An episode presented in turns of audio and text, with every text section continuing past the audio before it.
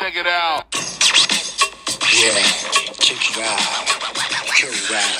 読売新聞13日のニュースを読んでいくぜ。Yeah, everybody, come on. 強い台風7号が12日小笠原諸島の北の海上北西に進んだ今後も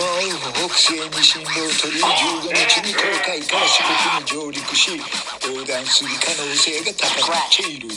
西日本と東日本の広い範囲で14日から16日にかけて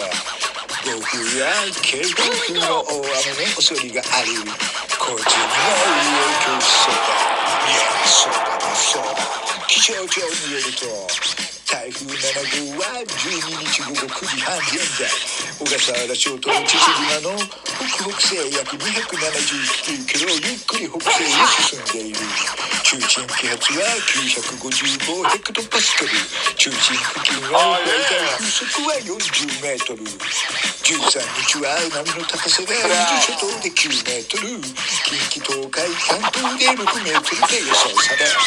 14日からは四国近畿から関東地方にかけて非常に強い風が吹く恐れがあるいやこれが配信されている頃にはみんな結果が分かっているけどどうかご無事にご安全にお過ごしておくれよいやチェケだあそれから追加の情報だコボちゃんは20日まで、えー救済す。るそうだいやチェケだ Oh, yeah.